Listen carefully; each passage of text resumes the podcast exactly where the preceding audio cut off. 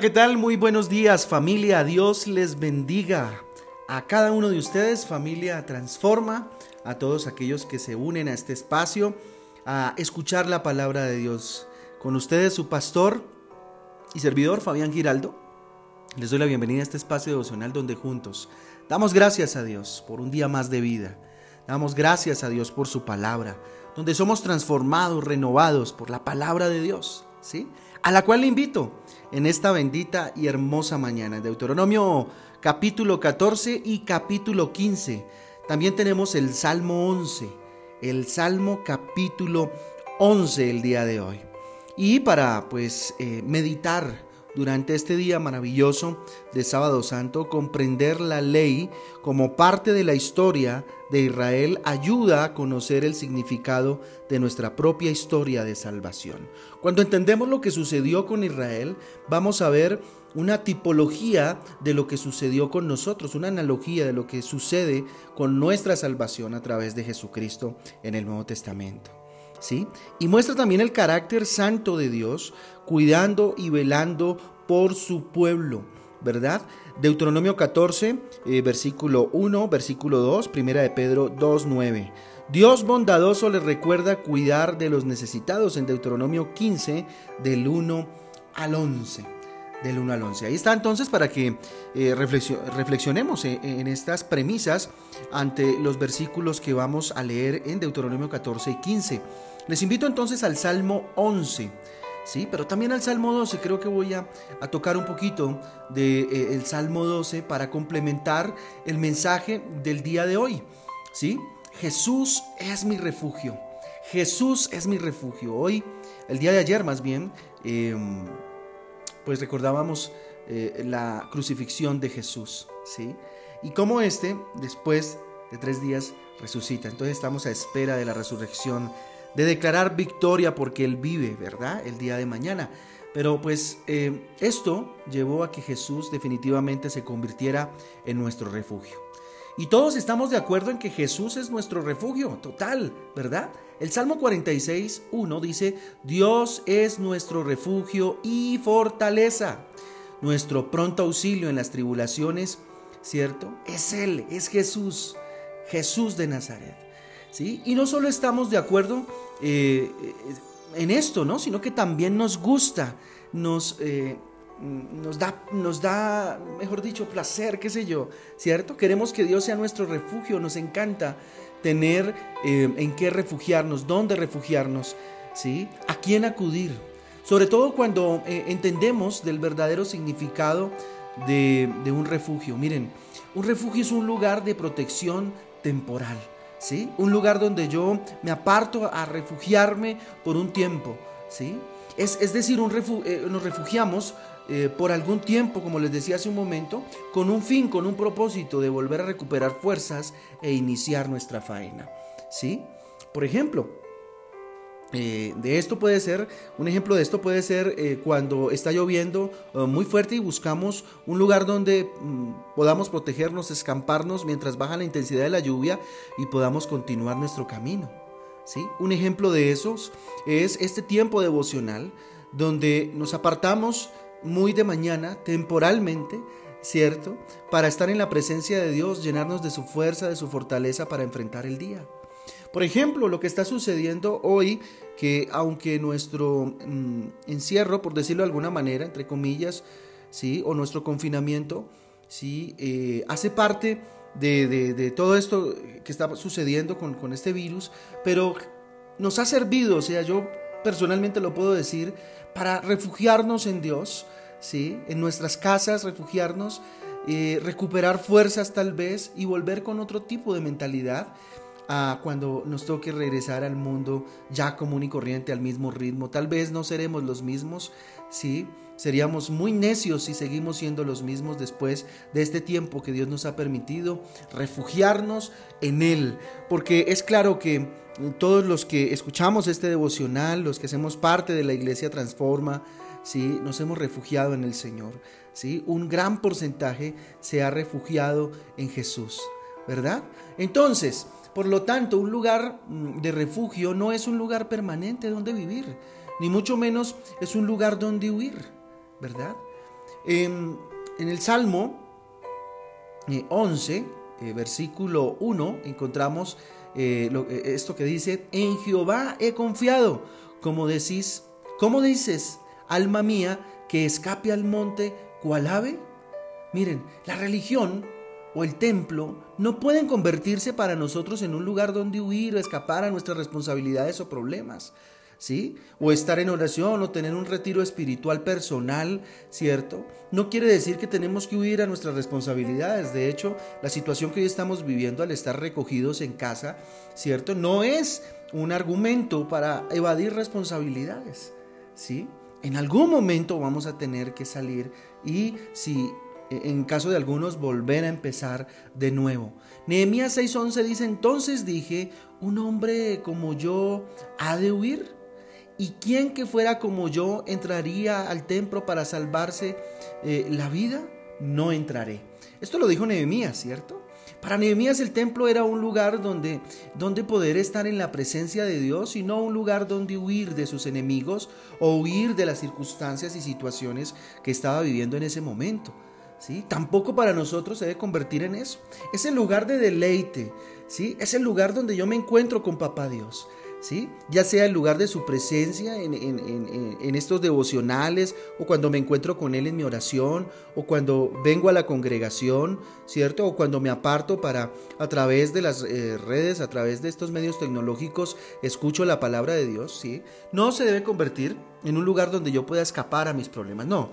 Es el lugar donde me deleito con Dios para adquirir la fortaleza suficiente para enfrentar las circunstancias.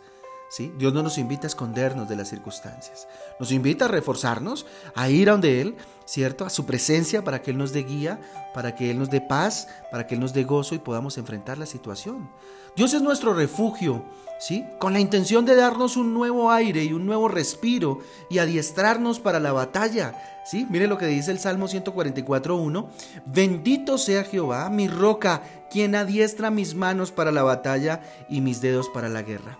Es ahí, en ese momento donde usted va y busca a Dios, tiene su intimidad con el Señor, donde Él mismo se convierte en su roca, en su fundamento, donde usted pise fuerte y se sienta sustentado, ¿sí? Sobre una roca, sobre un sustento, sobre un fundamento. Y además lo adiestra, lo asiste a través del Espíritu Santo para dar la batalla, adiestra sus dedos para la guerra, para enfrentar esas batallas que día tras día enfrentamos, como la que hoy estamos enfrentando de alguna manera.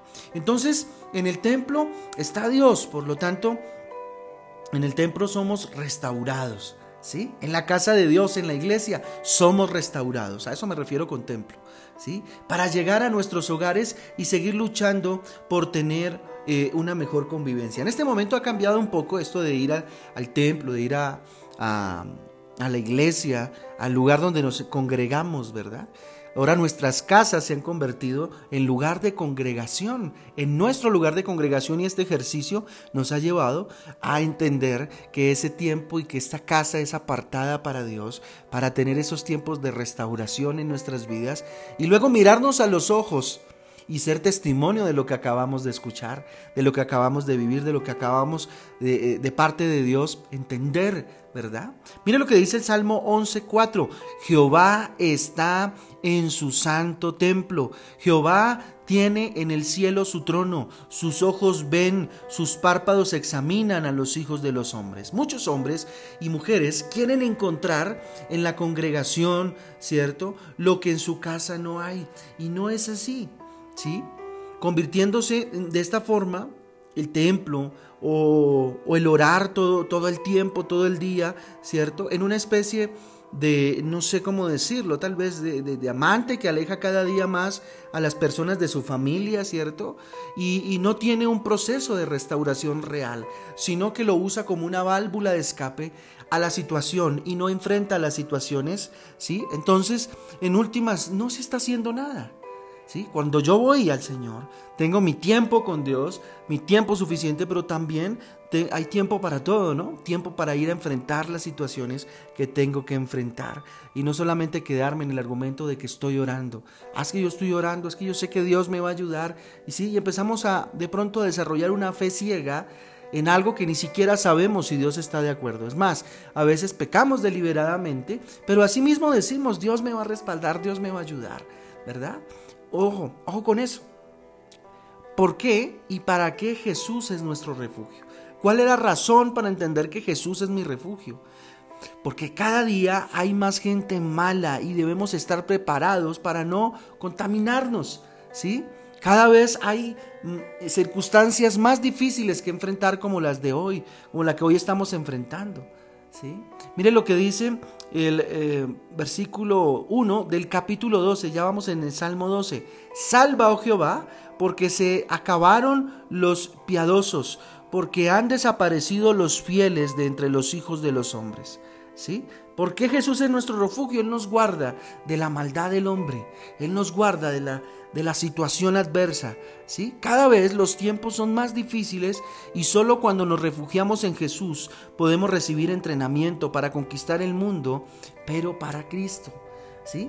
Para que los malos no nos hagan daño, sino que se conviertan a Cristo a través de nuestro testimonio.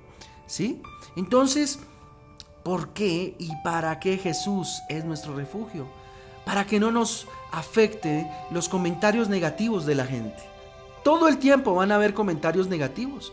Todo el tiempo vamos a sufrir, a sufrir situaciones de comentarios desagradables, ¿sí? Inclusive a veces atentando contra nuestra propia dignidad. Levantan calumnias. Mira lo que dice el versículo 2 del capítulo 12 de Salmos. Hablan mentira cada uno con su prójimo. Hablan con labios lisonjeros y con doblez de corazón.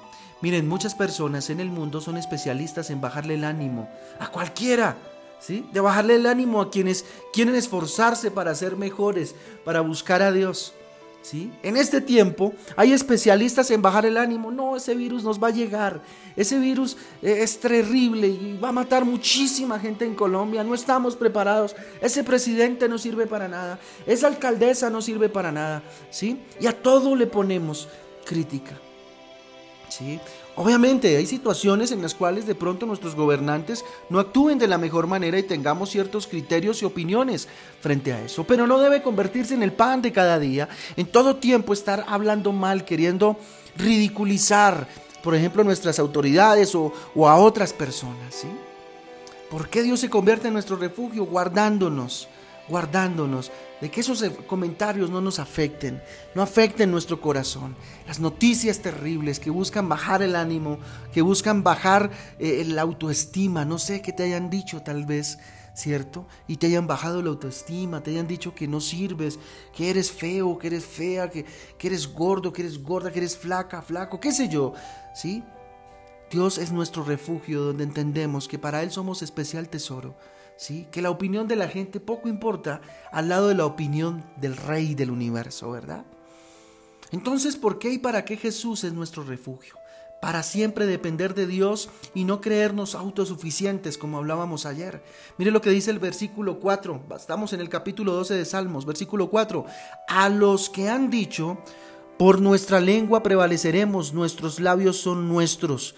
¿Quién es Señor de nosotros? Ojo, Ojo con eso, ¿cierto? Dios nos guarda, es nuestro refugio para depender de Él y no llegarnos a creer más que los demás, a creer que todo lo sabemos, a creer que todo lo hacemos, que somos increíbles, que mejor dicho, ¿cierto?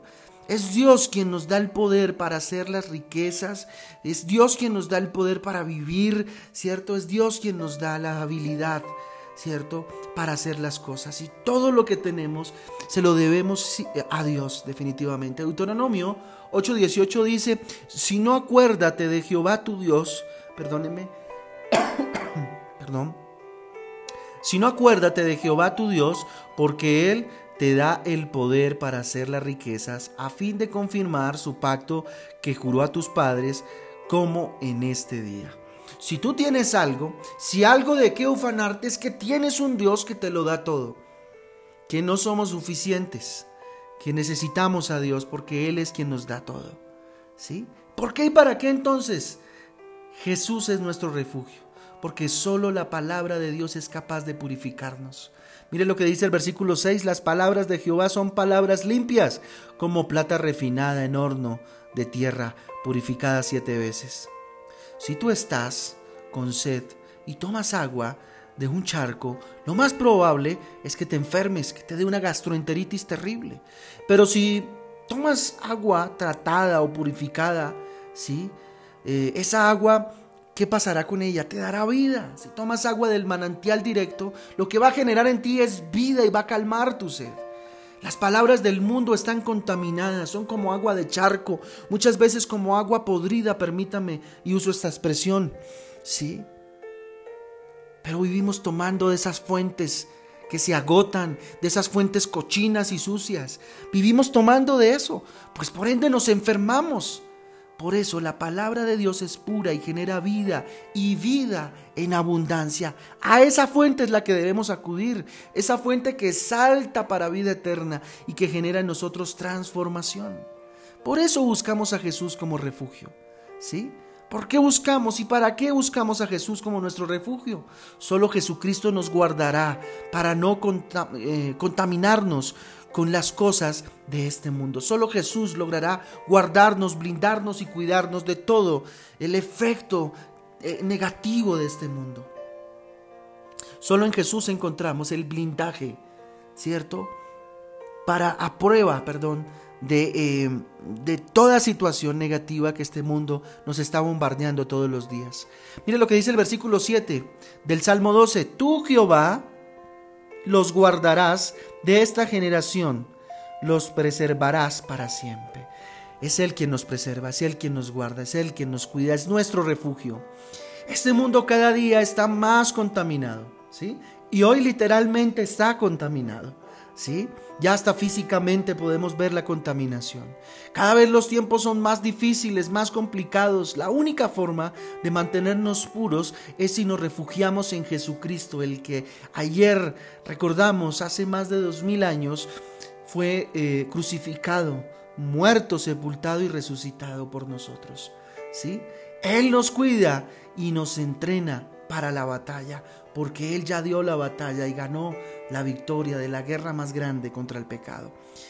Les invito a que estudien el Salmo 139 pensando en eso, que Jesús es su refugio. Yo les invito a que oremos en este día maravilloso, bendito Dios, te damos gracias. Gracias Dios porque eres nuestro refugio, nuestra fortaleza, nuestro pronto auxilio en las tribulaciones como en la que hoy estamos pasando. Eso eres tú, mi Dios, dígale. Eso eres tú, papá lindo. Eso eres tú, mi Dios hermoso. Bendito sea tu nombre. Bendito sea tu nombre, Señor. Bendito Padre. Que bendito Dios, asísteme, Espíritu Santo, dígale en que nuestros tiempos de intimidad no sean, Señor, excusas para no enfrentar los problemas, para no enfrentar las, eh, los retos más bien y los desafíos que tú me has mandado enfrentar, Dios. Que nuestros tiempos, Señor, de intimidad, dígale, sean tiempos, Señor, en los cuales tú me refuerces la visión, me llenes, Señor, me transformes para ir a enfrentar, bendito Dios, lo que tengo que enfrentar.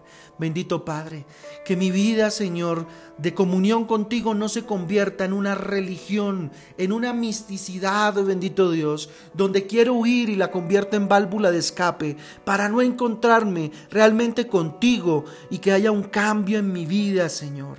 Porque cada vez que tal vez hacemos eso, Señor, culpamos a los demás y señalamos a los demás creyéndonos más espirituales nosotros, como lo hacían los fariseos, bendito Dios que se creían muy espirituales, Dios, y pasaban tiempos, bendito Dios, muy largos, dándose contra su pecho y creyendo que estaban delante de tu presencia, cuando lo que querían, bendito Dios, era evadir la responsabilidad que tenían frente al pueblo, Dios, y la responsabilidad que tenían frente a ellos mismos por el pecado que les consumía, Señor. Dígale Dios, yo no quiero ser de esos, papá Dios. Yo quiero, Señor, entrar en tu presencia y gritar, bendito sea Jehová, roca mía, roca mía, quien adiestra mis manos para la batalla y mis dedos para la guerra, Señor. Y fruto de estar contigo salga, Señor, con toda entereza a enfrentar cualquier circunstancia, Dios, que tenga enfrente, Papito Santo. Dígale, aquí estoy, bendito Dios, delante de tu presencia, estremece mi vida, bendito Padre, porque tú eres mi refugio, Jesús. Tú mi refugio, Jesús. Que me salvas, bendito Dios, de los malos, de los enemigos, bendito Dios, de aquellos que tienen malos pensamientos, Dios, y corrompen las costumbres, Papito Santo. Guárdame en estos tiempos difíciles, Señor. Hazme refugiar en ti solamente, oh Padre Celestial, y que el mundo, Señor, no tome partido, Padre Celestial, en mis debilidades, Señor. Dígale, mi Jesús, has oído sordos a los comentarios negativos de las personas, Señor, con su mente entenebrecida, Señor, y llena de negativismo, papá. Padre Santo, que siempre dependa de ti, bendito Dios.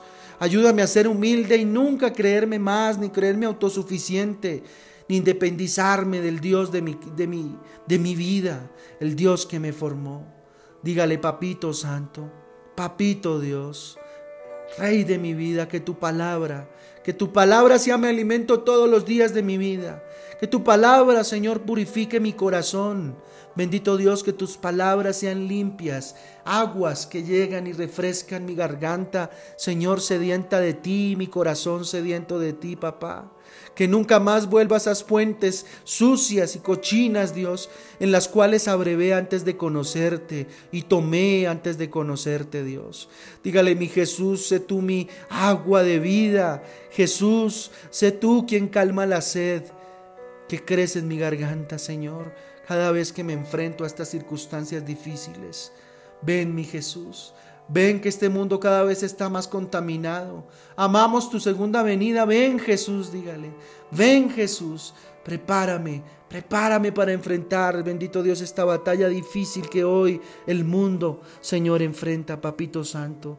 Que sea yo herramienta útil en tus manos, Señor y que bendito Padre a través de mi vida tú bendigas, Señor, a los que están a mi alrededor, Señor, y al que pueda alcanzar. Bendito Padre, gracias Jesús. Gracias porque sé que vienes pronto, mi Jesús. Padre, yo bendigo a cada uno de los que hoy, Señor, escucha, Señor, este audio y se presenta delante de tu presencia. Guárdales, cuídales, bendito Dios, y permítenos ver tu gloria, Jesús, en este día maravilloso. Oramos por la reunión de esta tarde, Señor. El final, la última, bendito Dios, eh, reunión, Señor, de este seminario, Jesús, vida, gracia y salvación. Que hoy, Señor, resucites en nosotros, nos muestres tu camino, Señor, y podamos, Señor, ser purificados y limpiados a través, bendito Dios, del arrepentimiento y del creer en ti, Señor, y celebrar la cena pascual, papá. Te lo pedimos Bendito Dios, en el nombre de Jesús y por el poder del Espíritu Santo de Dios. Amén y amén.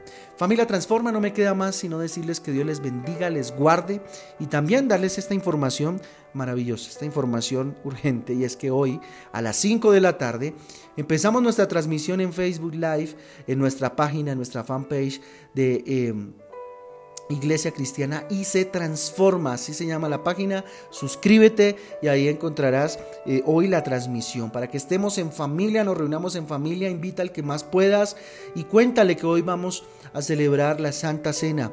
¿sí? Para ello, recordarles que tengan preparado su zumo o jugo de uva, ¿verdad? Eh, en lo posible. Si no, pues está bien agua o, o extracto de uva, ¿verdad? Em, cualquiera de estos dos líquidos puede, eh, de mora, perdón, puede servir. Pero bueno, lo genial, lo, óptimo sería un juguito de uva y un pedazo de pan, cualquiera sea este, ¿sí? si fuera pues pan árabe mejor, pero bueno, cualquier tipo de pan sin levadura, perdón, sería mejor, pero pues obviamente entendiendo la situación que estamos viviendo y pasando, pues no podemos estar saliendo a la calle. Cualquier pan, ¿sí? galleta de soda, puede servir. Les esperamos entonces 5 de la tarde. Hoy vamos a ver el tema de la resurrección. Vamos a gozarnos en el Señor y vamos a decir, Él vive porque Él venció en la cruz del Calvario. Un abrazo, Dios me los bendiga y me les guarde. Les amamos.